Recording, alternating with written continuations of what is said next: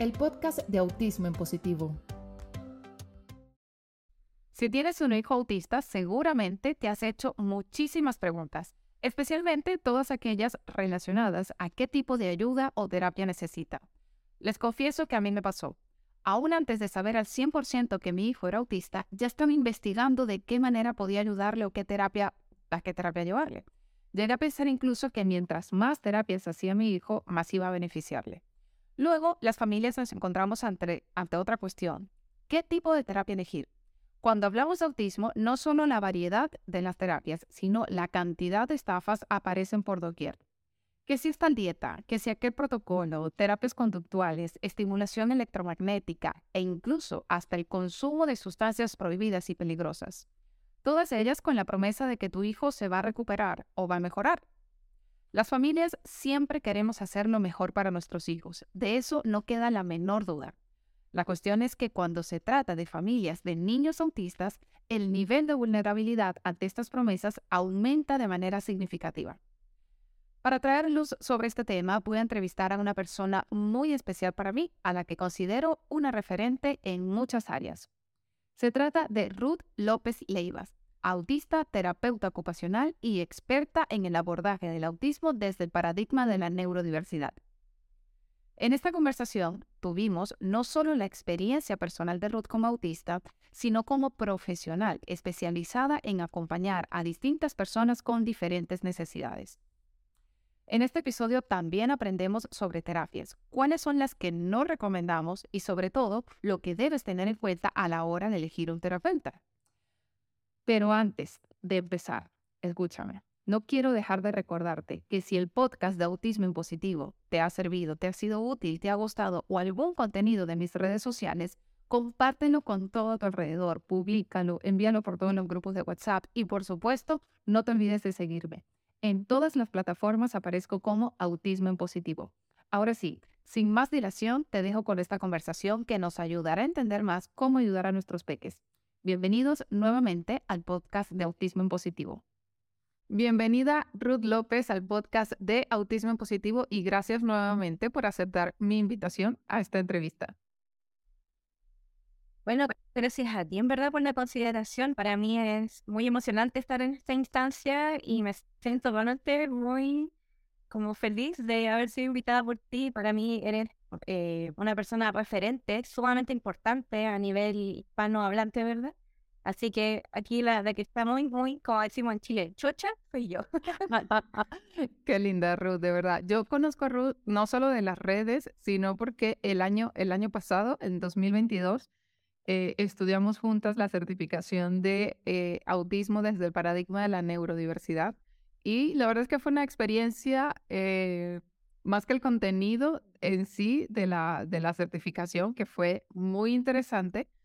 Las intervenciones de Ruth eran como para mí como que, wow, estoy esperando que Ruth hable para aprender o para ver otra visión y demás. Yo creo que yo tenía, yo era la que preguntaba, la que preguntaba, preguntaba, y Ruth daba unas aportaciones maravillosas. Entonces, desde allí creo que se ha creado un vínculo que para mí es muy especial.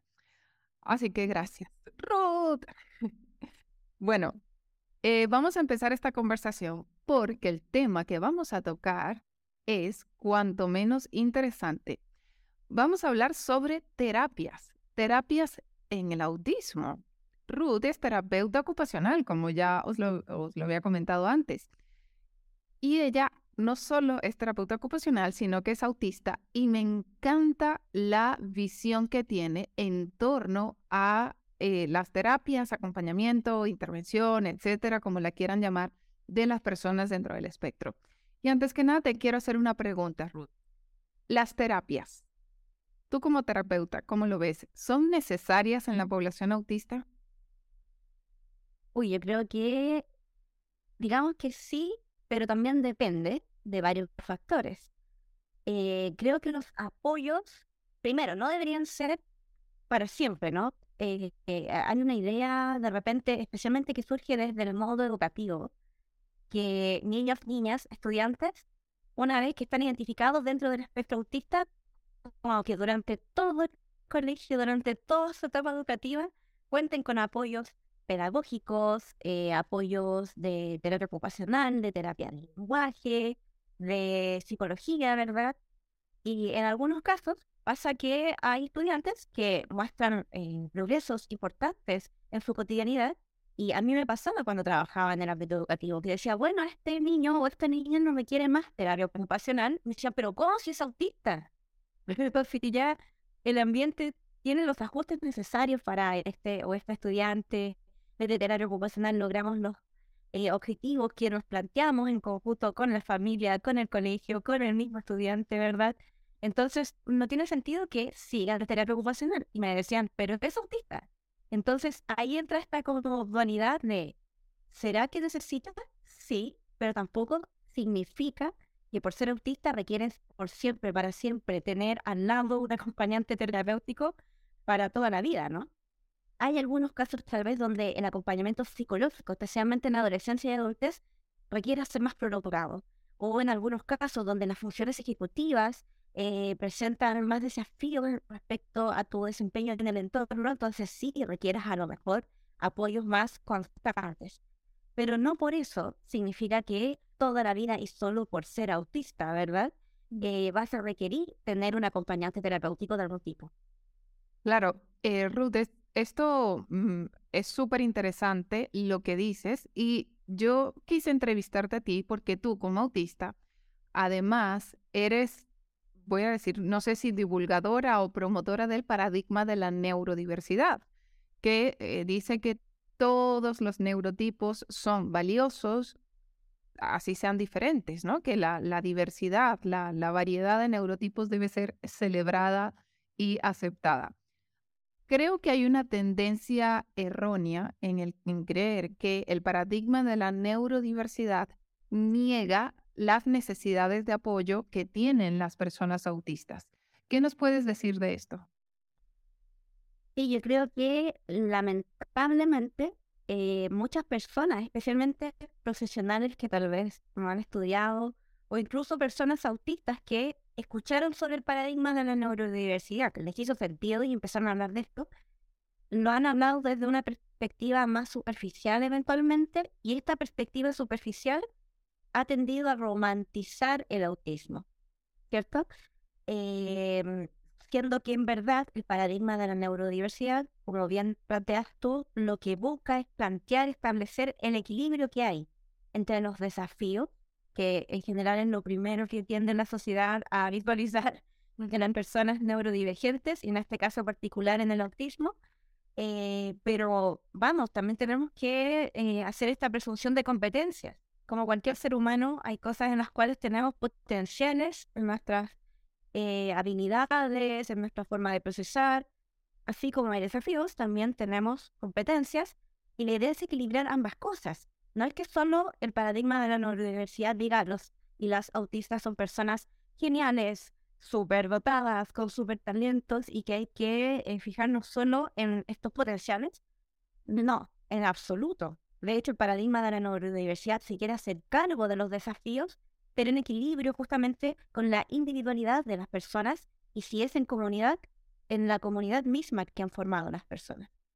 Claro, es que yo he visto mucho por Instagram o algunas personas que hacen divulgación que dan a entender, no sé si de manera idónea o no, que como tu hijo es autista, va a ser autista toda la vida o tú eres autista, pues en realidad no hay nada que puedas hacer para cambiar eso, cosa que es cierta, ¿vale? No puedes hacer nada para dejar de ser autista ni parecer, entre comillas, menos autista.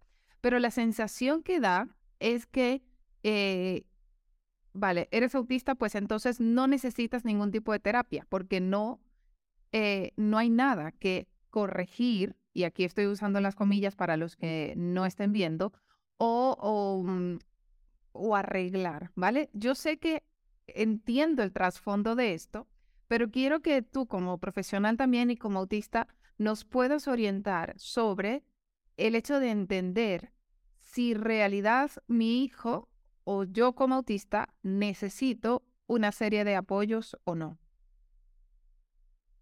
Claro, yo creo que eh, en eso la determinación de apoyos, de ajustes, de procesos terapéuticos primero, siempre tenemos que pensar que no hay tips, ¿no? Es como eh, eh, si mi hijo tiene dificultades para A, entonces le pregunto a un profesional y se resuelve con B.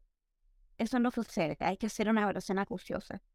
Yo creo que eh, es importante la misión en cuanto a lo que visualice el entorno, generalmente partiendo por la familia, ¿cierto?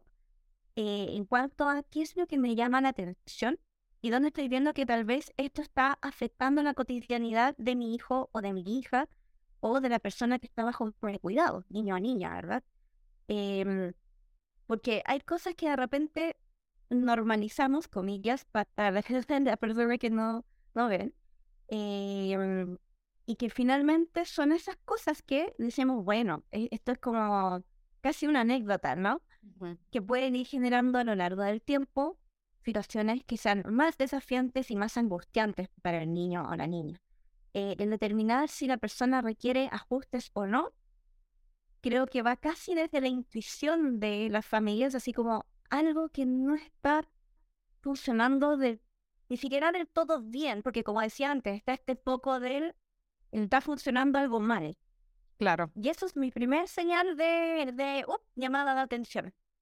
Pero también nos puede llamar la atención aquello que sale de lo típico o de lo neurotípico que puede ser algo como, bueno, empezó a hablar al año de vida, lee de manera autónoma desde que tiene un año y medio, y claro, eso no es como, wow, a warrior.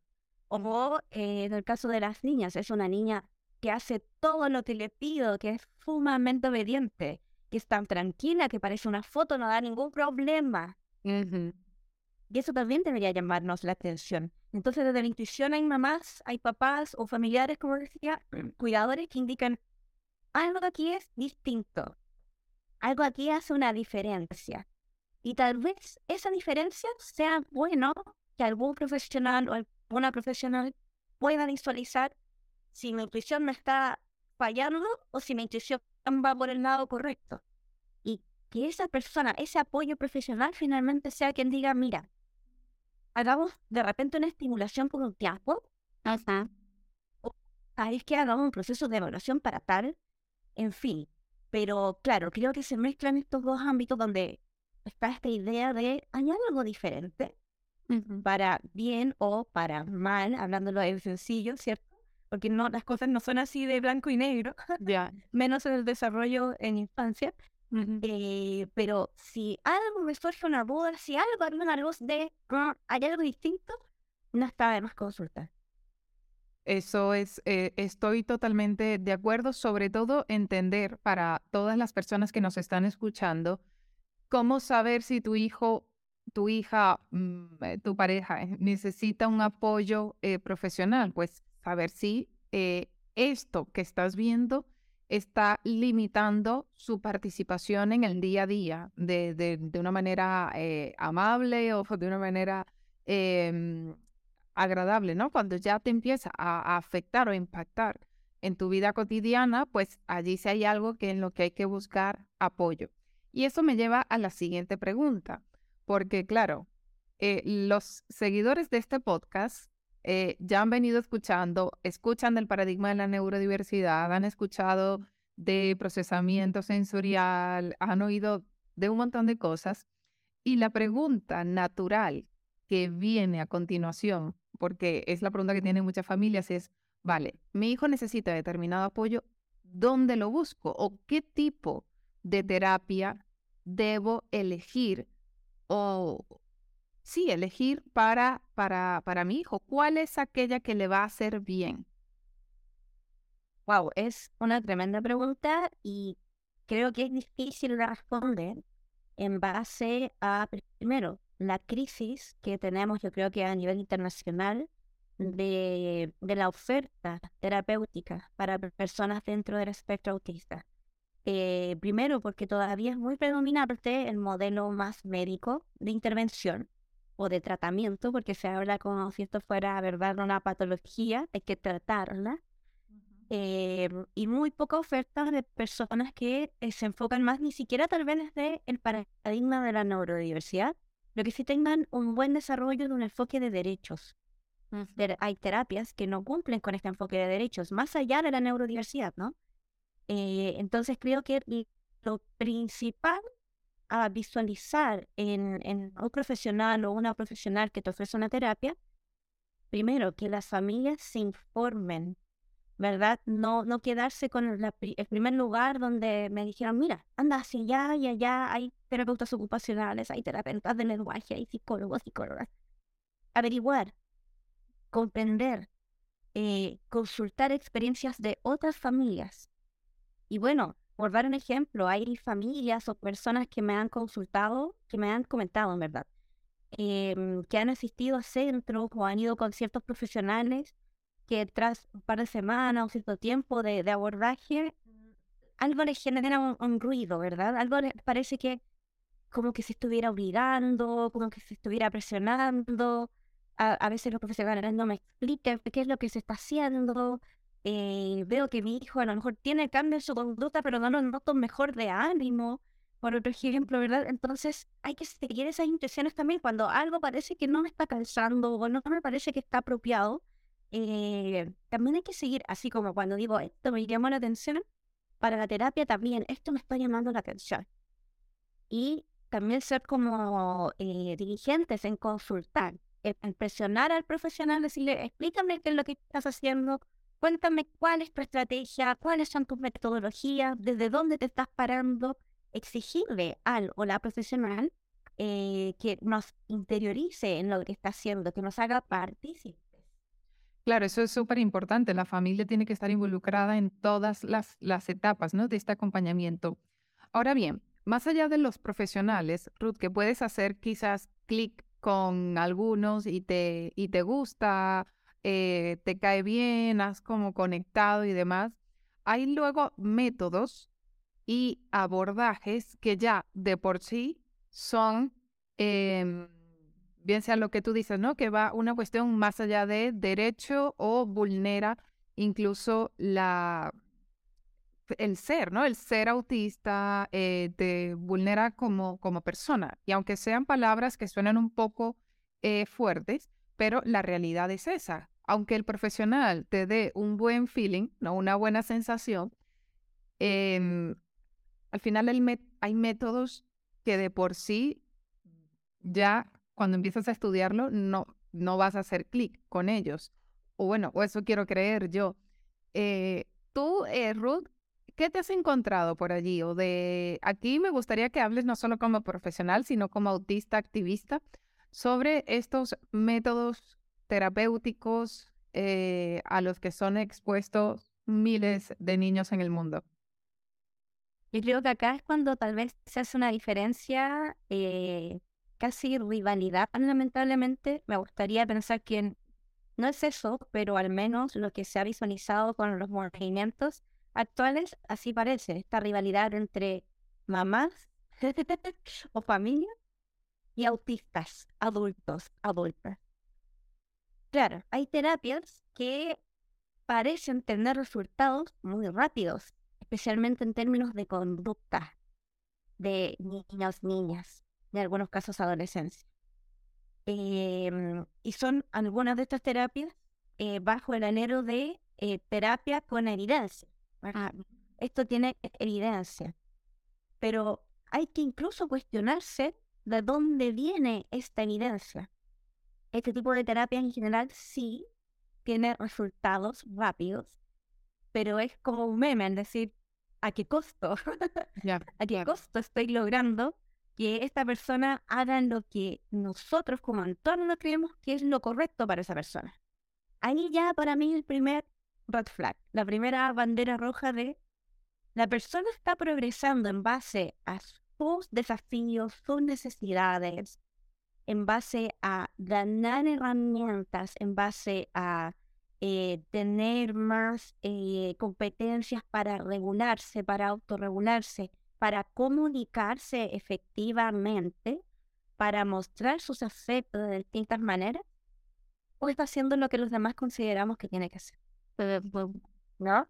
Ahí hay un primer como signo de, cuidado con esta terapia, porque sí, efectivamente, la evidencia de algunas terapias, en este caso, ABA, que es muy conductista, que va justamente a apelar a la conducta de la persona, es como, esta conducta está mal, tiene que hacer esta conducta. La conducta esperable es esta, se entrena para que haga la conducta que se espera. Y la evidencia lo que dice es que sí, si yo entreno a esta persona para que responda lo que yo quiero que responda, oh, lo logró. Así que hay evidencia, se comprueba que esto que estoy entrenando se está logrando, por tanto, check. Pero en este modelo de terapia, finalmente la persona pasa a ser un objeto de estudio en el, ámbito de la evidencia, como voy a, quiero conseguir tal y compruebo que conseguí tal. Y ahí es cuando nos desarraigamos completamente de este enfoque de derechos. Ahora, desde ABA, claro, desde ABA está, está como, no, ahora es tercera generación de ABA, ¿no? Como ahora es distinto. Ahora es un ABA diferente. Y claro, ¿dónde está la principal diferencia en este ABA como, wow, ahora no, no torturamos, somos amables. Eh, el principal foco que yo he visualizado es que dicen, se amparan en el... Bueno, pero es que nosotros estamos justamente respetando los intereses de la persona. Estamos respetando la motivación de la persona. No la estás respetando. La estás tomando como medio para conseguir tu objetivo terapéutico. Porque es tu objetivo. Tú quieres que tal persona logre tal cosa no es consensuado, ¿cierto? Entonces ocupan los intereses profundos de la persona autista para lograr el objetivo. Es un poco lo que te comentaba el otro día en privado. Aunque Ava se vista de seda, Ava se queda. me encantó, me encantó esa, esa frase. Y es verdad que cada vez que hay em, esto trae una polémica enorme en redes sociales, porque aquí yo también quiero o hago el esfuerzo también de entender que las familias que eligen este abordaje terapéutico o este acompañamiento para sus hijos, en realidad piensan que están haciendo lo mejor, porque todas las familias eh, están convencidas de que quieren hacer lo mejor para, para sus hijos. Y cuando viene una persona externa, un profesional, un autista, un activista, a señalar que eso en concreto que estás haciendo, eh, o sea, que esa terapia en concreto, eh, pues tiene todas estas vulneraciones, ¿no? Y cómo puede impactar la vida de la persona autista eh, hacia lo negativo, pues entonces la familia entiende que le estás señalando su, su amor o su cuidado hacia la persona autista y nada más lejos de la realidad. Eh, nunca se está poniendo en duda o en tela de juicio el, cariño, el amor, el cuidado que tiene un progenitor, una madre hacia eh, su hijo o su hija autista, ¿vale? Eh, se cuestiona el método, se cuestiona a los profesionales que siguen defendiendo a capa y espada esto aún con las mm, con los miles de, rechazos y movimientos que, que ya existen en contra de, de ABA. Eso es lo que, lo que cuestionamos. A las familias no, nunca se me atrevería yo a cuestionar una, una familia eh, que, no, que, que, solo quiere lo mejor para, para su hijo, su hija. Como decía hace un rato, lamentablemente se, se ha malentendido como una rivalidad entre familias y entre personas autistas, pero nada más lejos de eso. Eh, por un lado, las personas autistas quieren dar a, ver, a entender que esto tal vez no es lo mejor como abordaje para poder informar a las familias, interiorizarlas respecto a estas temáticas, eh, para acoger, no para criticar, ¿no? Eh, pero muchas personas, y es válido, que se sienten pasadas a llevar como, a ver, yo he invertido tiempo en esto, eh, mi hijo, yo he visto resultados en su conducta, ¿cómo me vienen a decir que esto está mal o que casi que es una tortura o que casi que esto es una cosa satánica? No sé, cómo satanizarlo, ¿no? Eh, y no, entender, como bien dices tú, que no ese es el propósito. El propósito es cuestionarnos e invitar a las familias a cuestionarse también, eh, a reflexionar al respecto, pero por sobre todo ser proactivos y proactivas en cuanto a averiguar sobre estas terapias. Em, hay casos, hay personas, y que me lo han planteado así, que hacen profesionales que hacen terapia o abordaje desde ABA, eh, que me dicen, bueno, pero hay casos de personas autistas donde solo ABA funciona. Casos donde lo conductual finalmente está como, bueno, pero este niño no se está golpeando, esta niña eh, está como constantemente haciendo cosas que se puede dañar, eh, o a esta persona se tornó agresiva, y yo he visto que solo con ABA está logrando un cambio en su conducta. Y ahí es cuando yo en verdad invito al, bueno, pero esa persona que ahora ya no te pega o ya no se autoagrede o que ya no está con estas conductas agresivas. Entre comillas, ¿sabe autorregularse? ¿O solo eh, es el condicionamiento de esto no se hace? Claro. ¿Entiende esa persona por qué tenía esas reacciones? ¿Por qué respondía a ciertos estímulos con esa intensidad en su respuesta, la persona, la familia entiende por qué pasaba lo que pasaba y eso es algo que Ava no responde.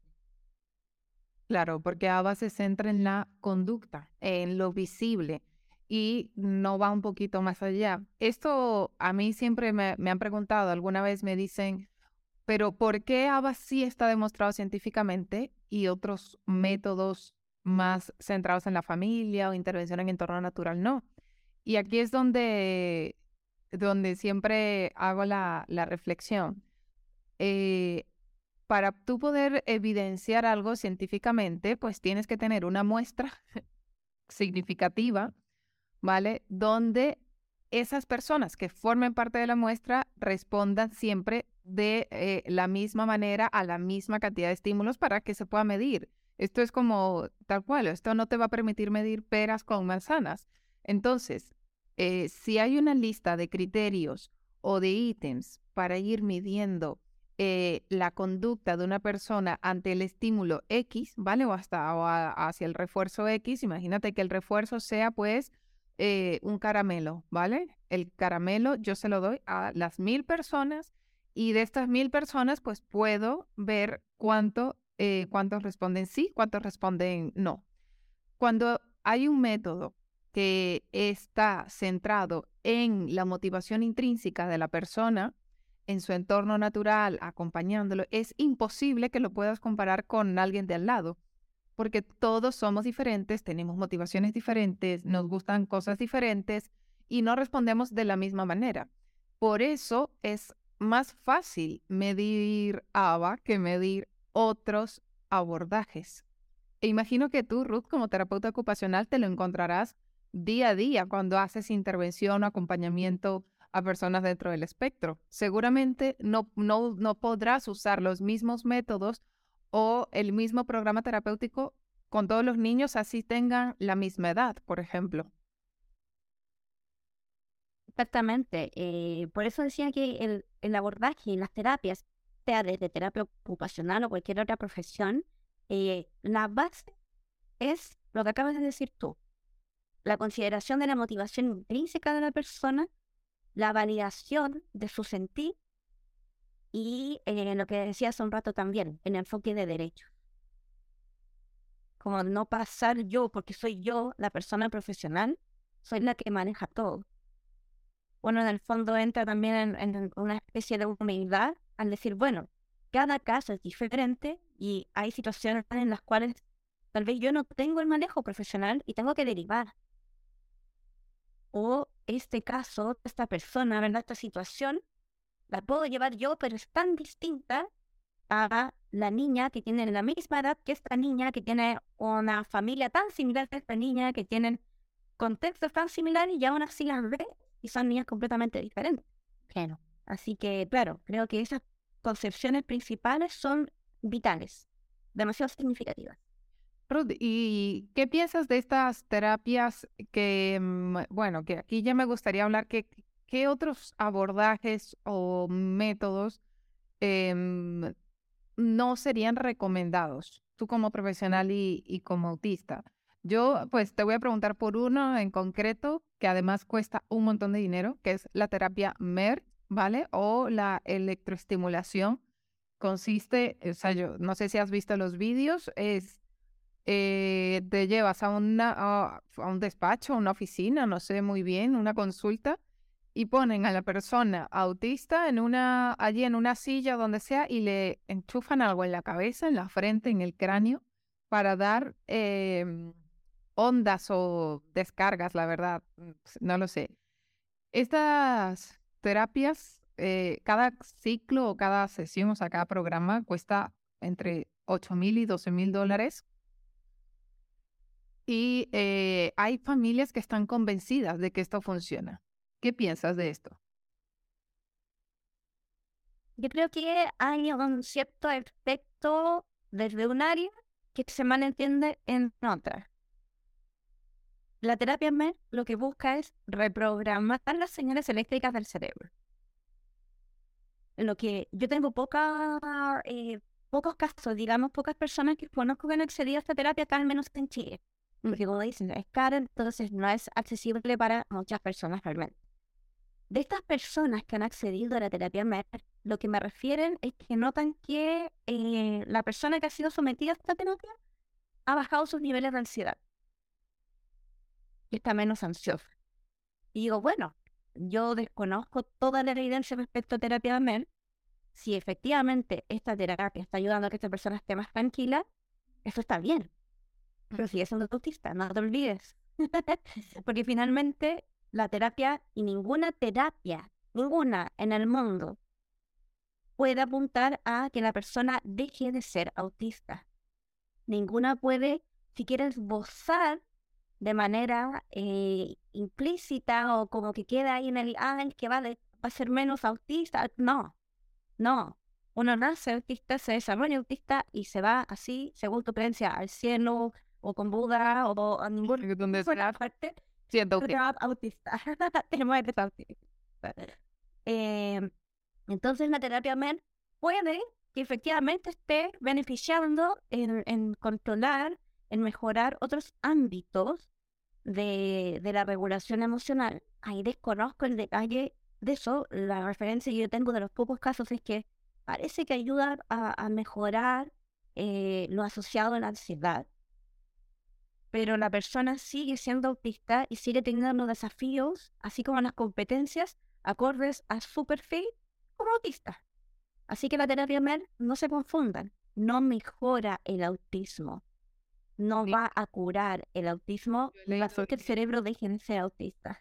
Y también sí que he leído que dicen que no es que con esta empezó a hablar o empezó a hacer otras cosas y demás realmente hay tantas cosas involucradas. De hecho, a mí cuando me preguntan, mi hijo dice tantas palabras y tiene cuatro años, ¿va a hablar? ¿Será verbal? ¿Será hablante? Empiezan a preguntar y yo no sé qué profesional puede asegurarte al 100% si eh, tu hijo o tu hija se va a comunicar o, se, o va a hablar de la manera típica que tú esperas que hable. Es casi imposible saber eso. Exacto. Y estas terapias de repente ofrecen como ese tipo de, paradigmas, así como es más probable que si sometes a tu hijo a esta terapia o a tu hija a esto, eh, estos ámbitos se empiezan a desarrollar.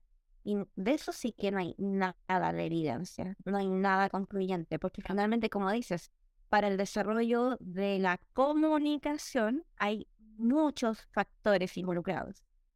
Y puede que de coincidencia la persona empezó a hablar con la terapia MER y si incluso hacemos la asociación, imaginemos dándole con un punto a la terapia MER y ya, efectivamente se compruebe que ayuda a devolar la ansiedad de una manera no farmacológica. Y una persona con menos ansiedad probablemente se frustre menos y como se frustra menos, tiene capacidad de respirar hondo y tratar de darse a entender, de comunicarse, no necesariamente con el habla en principio, pero capaz que ahora con menor ansiedad sí sienta un espacio más amable para poder comunicarse, sea o no con habla. Y claro, ahí tal vez sí podría haber un beneficio de esta terapia, pero dando la vuelta larga, y porque yo estoy inventando esta relación, en verdad, no hay nada que evidencie lo que estoy diciendo. Nada. Y esto es lo que sucede con el asunto de las dietas. Mm. No, cuando hay papás que dicen, bueno, le empecé a dar esta dieta y noté que efectivamente está más tranquilo, más tranquila. Y claro, si hay algo que se ha evidenciado en el autismo, es que las personas que somos autistas tenemos más desafíos con el procesamiento digestivo gastroenterológico. Eso sí. Efectivamente parece que nos hinchamos más, que parece que hay cierta concurrencia con eh, alergias alimentarias, se mezcla y se termina también fundiendo con la selectividad alimentaria. Entonces, el tema gástrico de que hay asuntos en el autismo, los hay. Sí, absolutamente. Efectivamente, sí. Yo cambio mi dieta.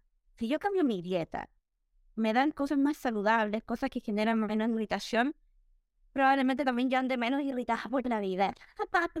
Cómoda, más tranquila, menos molesta. Se sabe que hay una relación también entre los procesos gástricos y el estado de ánimo. Eh, como un tercer cerebro emocional se lo ha denominado en los últimos estudios. Pero eso no quiere decir que dejen de ser autistas. Efectivamente, si como algo quiere, no grita mi estómago o mi intestino, voy a andar más cómodo y voy a andar más tranquilo, pero no menos autista. Eso sí, eso es un matiz súper importante. A mí me preguntan, ¿tú eres pro dieta? Sí, yo soy pro alimentación saludable. La alimentación saludable, bueno, hay un, eh, esta frase mítica, ¿no? Que dice que deja que el alimento sea tu propia medicina. Y es cierto, ahora mismo la, la calidad de la alimentación ha disminuido considerablemente eh, bueno, por la época en la que vivimos, contaminantes, etcétera. Y como siempre digo en, las, en mis formaciones, el gluten incluso que tomamos hoy, a día de hoy, no es para nada igual al gluten de hace 200 años o 300 años, ¿no? Ahora todo está mucho más procesado, más industrializado. Y sí que es cierto que eh, hay una vinculación directa entre la microbiota intestinal y nuestro sistema nervioso y todo esto está conectado. Y si bien el cerebro autista lo que genera es una percepción del mundo y del entorno de una manera diferente, ese alimento que forma parte también de ese entorno, por supuesto, va a impactar y a beneficiar de una manera distinta al resto de personas. Entonces, eh, retiramos alimentos proinflamatorios que te inflaman más, que está demostrado que además son más pesados de digerir. Por mí, sí, yo creo que va a ser un beneficio para, para todo el mundo. Eliminamos azúcares, conservantes, em, procesados, etcétera. Súper sí. Ahora, ¿tu hijo va a hablar por esa dieta? No estoy, no, no te lo puedo decir. ¿Va a dormir mejor? Probablemente duerma mejor si tiene menos molestias intestinales. ¿Vale? ¿Su estado de calma será más alto? Pues probablemente sí, porque como dices, ¿no? Si, si como bien y me siento bien, pues eso va a repercutir en todo, en todo mi, mi vida. la cuestión es cuando los profesionales, y aquí es donde veo yo el peligro, usan esto, dietas específicas y demás, para tratar el autismo, con la promesa de que tu hijo, tu hija, va a conseguir o va a lograr ciertas competencias si haces esta dieta. Sí, yo creo que ese es, bueno, es lo que pasa también con la terapia MER. Eh, este ofrecimiento implícito de lo que estamos haciendo es tratar el autismo, cuando realmente lo que estás tratando son sintomatologías. Síntomas digestivos. Y aquí sí entramos al área médica, porque efectivamente el sistema digestivo y lo que te pasa ahí tiene que verse por un profesional idóneo del área médica para establecer qué pasa. Eh, pero no tiene que ver con el autismo. Acá tiene que ver con calidad de vida, como cualquier ser humano, porque soy autista, pero no por ser autista, como que tengo que ocupar hechizos distintos para tener una mejor calidad de vida. Claro. Es distinto, estamos hablando de cosas diametralmente diferentes. Cualquier ser humano que tenga problemas gástricos, sea autista o macro, neurodivergente, neurotípico o lo que sea que aparezca en las próximas terapias sociológicas en el futuro, si tiene gases, necesita tratar esos gases, independiente si es o no un cerebro diferente. Ahora, lo que sí es importante que las familias em, que nos escuchan y los profesionales sepan y también poner esto sobre, sobre la mesa, que yo no sé si, si te ha pasado, te has encontrado con momentos así, Ruth, en decir, eh, no, mi peque, mi hijo, mi pareja, esta persona autista está pasándola mal por esto, ¿no? Por ejemplo, con un tema de eh, alergias o malestares digestivos o temas de la piel o, mm, eh, pues, no sé, fiebres, etcétera. Y toda esta sintomatología se la atribuyan al hecho de ser autista y no se investiga un poquito más allá. Es como decir, ah, no va, em, los autistas pues es normal que, tengan eh, problemas eh, gastrointestinales. Pues entonces ya eso, ya por ser autista queda marcado allí sin buscar un poquito más allá y ver que efectivamente puede que haya alimentos que le estén haciendo mal, eh, ¿no? Temas incluso emocionales, etcétera. Entonces, no se queden con eso de que no, es autista, entonces por tal, sufre tal sintomatología, porque no tiene nada que ver. Ruth, ¿con qué otras cosas te has encontrado por allí en redes sociales, en tu carrera como terapeuta, eh, en tu presencia como activista en las redes sociales? ¿Qué otros métodos acompañamientos, abordajes te has encontrado que tú dices como que, mira, esto por muy bonito que se vea, realmente no va conmigo? Claro, la verdad yo creo que hay eh, como experiencias de, de otras terapias que, puedan parecer un poco más fraudulentas por lo que ofrecen, ¿verdad? Así como el autismo, como el foco, ¿no? Que pueden tener efectos positivos en otras áreas. Pero cuando se enfocan en ofrecer algo del autismo, eso pasa a ser fraudulento finalmente. Claro. Al menos en mi experiencia no me ha tocado visualizar algo así. Eh, eh, yo creo que desde el ámbito tal vez de la psicología a veces sí se, puede prestar o, para ámbitos más holísticos, terapias complementarias, incluso cosas como vamos a hacer esta reunión de, reconexión con tu emocionalidad, ¿verdad? Que son como terapias mucho más enfocadas a, a estos reencuentros emocionales, a hacer catarsis, ¿verdad? Eh, y que eso puede servirle a cualquiera. Pero entramos de nuevo al ámbito de ¿Y qué tiene que ver eso con autismo? ¿Qué, ¿Qué, estás prometiendo en cuanto al autismo? Entonces no recuerdo ahora el nombre de alguna terapia en específico que diga como, si haces esto, mejoras tu autismo. Porque como decía hace un rato atrás, ninguna terapia te va a ofrecer eso, ninguna debería hacerlo. Ni siquiera una... Y de hecho, las terapias enfocadas en derecho o desde el paradigma de la neurodiversidad, ¿verdad? Eh, no te van a decir su hijo va a mejorar. Claro. Lo que vamos a hacer es un proceso para ir apoyando, buscando ajustes ambientales, cómo va progresando la persona en el tiempo. Yo no te puedo prometer nada. Las terapias que prometen resultados son las que uno tiene que decir, oh, aquí un, una alerta. Hay una alerta, claro. Claro. Bueno, yo leído de, todo. He leído eh, la aromaterapia, las flores de Bach, el uso de, un componente del cloro, es decir, miles de cuestiones que se aprovechan además de la desesperación de la familia, porque hay un estigma todavía, hay un estigma tan negativo en torno al autismo que en cuanto reciben la noticia de que tu hijo o tu hija es autista, pues yo quiero hacer todo lo posible por quitárselo, ¿no? Por, por mejorarlo para que no, no, para que tenga calidad de vida y realmente pues hay que continuar haciendo este trabajo de divulgación. Eh, Ruth, vamos a hablar ahora eh, brevemente también de cuáles son las señales que debo tener en cuenta para eh, decir esta es la terapia adecuada o estas, quizás este método posiblemente sea algo que pueda beneficiar a mi hijo. Lo principal a considerar, creo yo, tiene que ver con Primero, cómo él, una profesional que te ofrece cierta terapia, eh, involucra a tu hijo o hija en este proceso, lo toma como un sujeto activo, no pasivo de la intervención. No hay que subestimar a los niños y a las niñas. O sea, puede ser una persona autista, no hablante, estar comunicando muy poco mm. eh, en el momento que empiece la terapia, pero no por eso una persona que no tenga nada que opinar, que comunicar. Eh, entonces, no subestimar primero eh, el rol de, la persona que recibe el acompañamiento terapéutico. También cómo involucra a la familia, ¿verdad?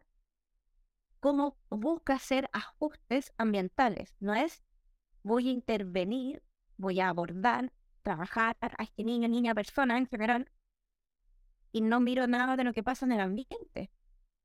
Cuando la terapia es solo enfocada en la persona, tampoco es lo más adecuado. Tengo que hacer una mirada de bosque, tengo que entender la ecología de la vida de esta persona. porque capaz que las reacciones que está teniendo es porque algo del ambiente se lo está detonando. Y si cambia eso del ambiente, la persona no necesita ni siquiera la terapia completa. ¿Verdad?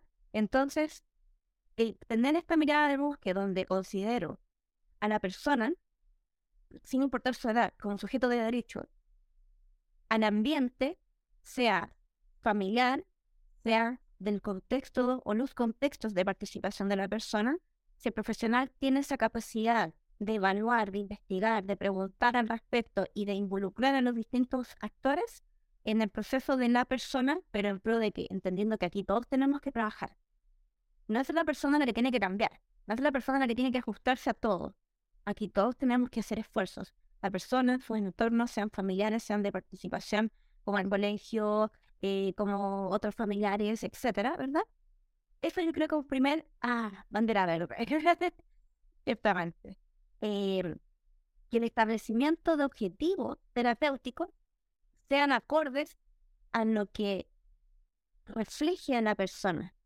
Que se vea que no es un copy-paste de objetivos, como la persona va a mirar en tres meses. Un objetivo así de concreto, imposible. Pero un objetivo donde sea, por ejemplo, eh, favorecer los procesos de acceso a métodos de comunicación. Suena a algo más amplio, lo sé, pero es lo que te puedo ofrecer. Empezar a explorar en métodos de comunicación, empezar a explorar en cosas que puedan beneficiar, favorecer la comunicación. No te puedo ni siquiera decir eh, la persona se va a comunicar con un tablero de alta tecnología en seis meses. Eso tampoco. ¿Verdad? Tienen que ser objetivos tendientes a promover, orientar, acompañar, facilitar, favorecer. No para cosas como tan establecidas, tan concretas. Ahí también tengo una, ah, bien, vamos bien encaminados.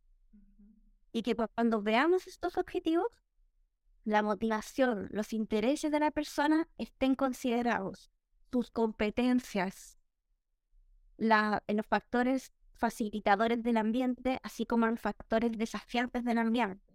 Hacer un equilibrio, como hablábamos al principio, entre qué es lo que estoy viendo, qué es lo que puedo encontrar, tanto en la persona, pero también en todo lo que me rodea.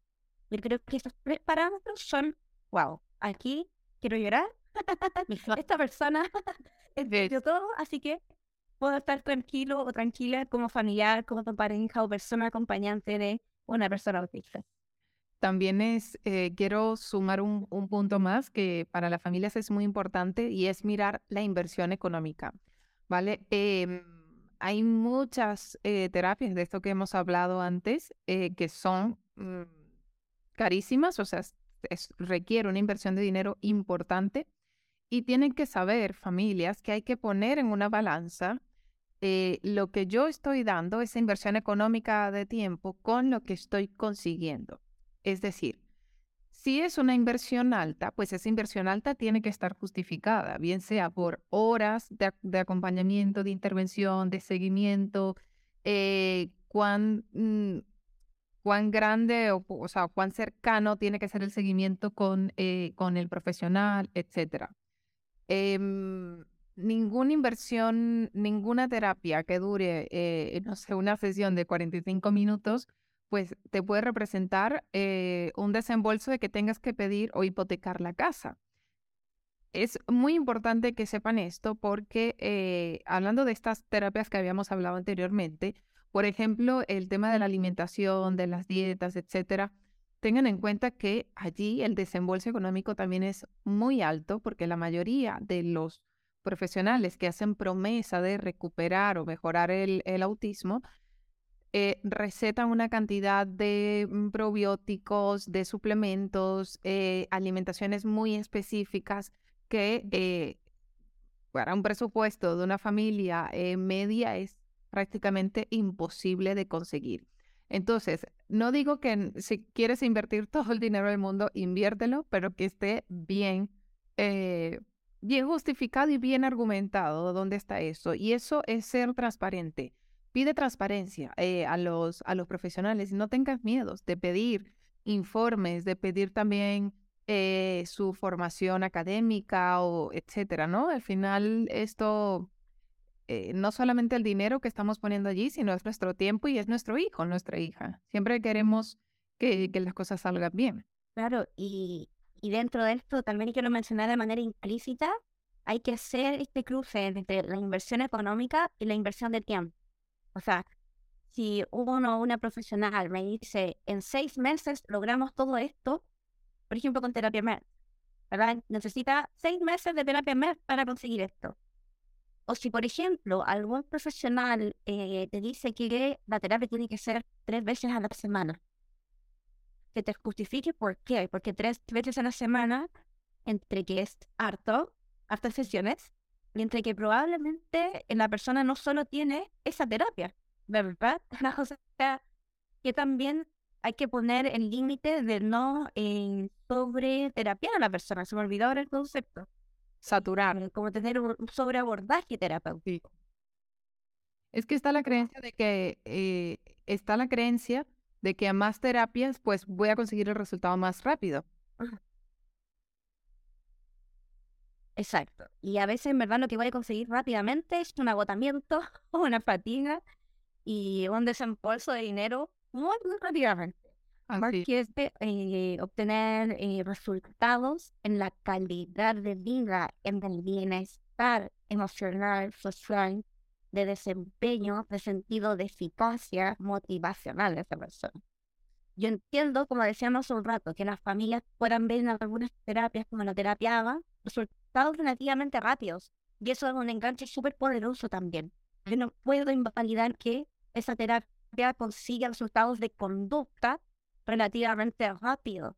Que un niño deje de autoagredirse para un papá, para una mamá va a ser un alivio importante. Pero así como hay evidencia de ese resultado, también hay evidencia a investigaciones de los efectos a largo plazo en la salud mental de tres personas que han sido sometidas a terapia Entonces, ¿qué pongo en la balanza? Que se deje de pegar al tiro o que aprenda por qué esto es masivo para sí y se pueda regular. Entender por qué lo está haciendo así o por qué tiene esas reacciones. Em, entonces, también hay que poner en esta balanza, como decía, el factor de tiempos y de cantidad de terapias. Así es. Y ya para finalizar, Ruth, antes de darte la palabra para, para despedirnos, me gustaría eh, recalcar que es muy importante, familias que nos están escuchando, que antes de saturar de terapias a vuestros peques, antes de pasarte horas y horas mirando, preguntando en Instagram qué terapias llevas a tu hijo o, o lo dejas de llevar, mires también por tu salud mental como familia. Es mucho más importante, y aquí lo digo sin temor a equivocarme, que eh, como familia tengáis un cuidado de vuestra salud mental, porque a mayor bienestar eh, vuestro, mayor bienestar habrá también para vuestros hijos. Es que no voy al psicólogo porque todo me lo gasto en terapias. Pues que haga la mitad de terapias y tú ve al psicólogo también. Eh, toma ayuda profesional. Eh, busca información, conversa con adultos autistas, pero es fundamental que tú como cuidador Em, priorices tu cuidado antes que, antes que nada. Sé que suena eh, difícil de hacer, pero no es imposible y yo creo que hago un llamado a la conciencia, a, a tomar conciencia de esta realidad y a entender que no le va a pasar nada a tu hijo si reduces un poquito esas terapias para poder invertir en tu salud mental. Ruth, antes de terminar, ¿qué quisieras eh, decir a la comunidad que te escucha aquí en Autismo en Positivo? Bueno, pues primero eh, espero que la información entregada en esta instancia les haya sentido, como bien dices tú. Si tienen dudas, preguntar, eh, pero también eh, tener esta comprensión o altura de miras de visualizar que para nadie existen tips. Hay terapias que pueden ser mejor, otras no tanto, y otras definitivamente, por favor, no. Tener ojo, ¿qué es lo que me está ofreciendo esta terapia? Ciertamente, eh, escuchar las voces de las personas adultas autistas, sé que puede ser eh, un poco complejo porque muchas veces las familias lo que buscan es comparar, encontrar una persona como una figura de quiero que mi hijo o hija sea como esa persona autista que está hablando. ¿Qué, ¿Qué, tengo que hacer yo como familiar, como persona cuidadora para lograr eso? Eso no existe. Lo que sí existe es seguir amando, cuando sigues amando a tu hijo, a tu hija, a tu pareja, a la persona autista con la cual compartes, buscar apoyarle, no cuestionarle, no juzgarle, apoyar o dar ajustes es muy distinto a decirle estás mal en esto. Ciertamente. El mensaje que creo que necesitamos, y eso es el otro, necesitamos, no es que tú tienes que tratar de porque eres autista, tu hijo necesitas la terapia. Esto es global. Necesitamos ser acogidos, necesitamos que nos expliquen, que alguien nos dé entender más información. Pero esto entendiendo que es individual. Si vas a buscar terapias y apoyo, tener paciencia con el proceso de evaluación. Sé que hay muchas dudas, sé que se quiere saber mucho al respecto y ojalá tener las respuestas de inmediato, pero eso es imposible. Tiene que ser un proceso, tiene que ser algo donde no queden estás fuera para partir. Después del camino hay cosas que se van viendo, pero para partir necesitamos hacer una evaluación acuciosa de la persona de su entorno, donde en ese entorno se incluyen quienes comparten cotidianamente con esa persona y que están ahí en el día a día. Eh, bueno, eso principalmente, como no quedarse en la persona autista es la que necesita la terapia. Como bien decías tú, yo también necesito entender y aunque le preguntes a un adulto autista, a un profesional en internet, ¿qué es lo mejor? Si te dice lo mejor es esto, muy tajantemente, tal vez ahí también hay un red flag. Pero si un profesional te dice, pucha, para lo que me estás pidiendo no hay una respuesta, sino que tal vez hay que entender esto, esto, esto, te sugiero en verdad una evaluación, te sugiero consultar, por lo que me estás diciendo, creo que es mejor ir con un terapeuta ocupacional, ir con una psicóloga, tal vez va más por el lado de la terapia del lenguaje, etcétera. Ahí yo creo que sí va, no la respuesta inmediata. Todos queremos respuestas, todas las personas buscan tarot, buscan horóscopo porque queremos saber con anticipación y más en el autismo. Pero no nos engañemos con las terapias al respecto. No hay respuesta inmediata. Hay que respetar procesos personales y comunitarios. Ruth, muchísimas gracias por tu generosidad, eh, por compartir tan abiertamente todo tu, tu, conocimiento, tu experiencia con la comunidad de autismo en positivo. Me ha encantado esta entrevista y estoy segurísima de que va a ser muy útil para todas las personas que lo escuchen. Muchas gracias por estar aquí. Gracias, Tatiana, que te vaya súper bien también y saludos a todas las personas que eh, estuvieron escuchando este podcast. Ruth López en el podcast de Autismo en Positivo. El podcast de Autismo en Positivo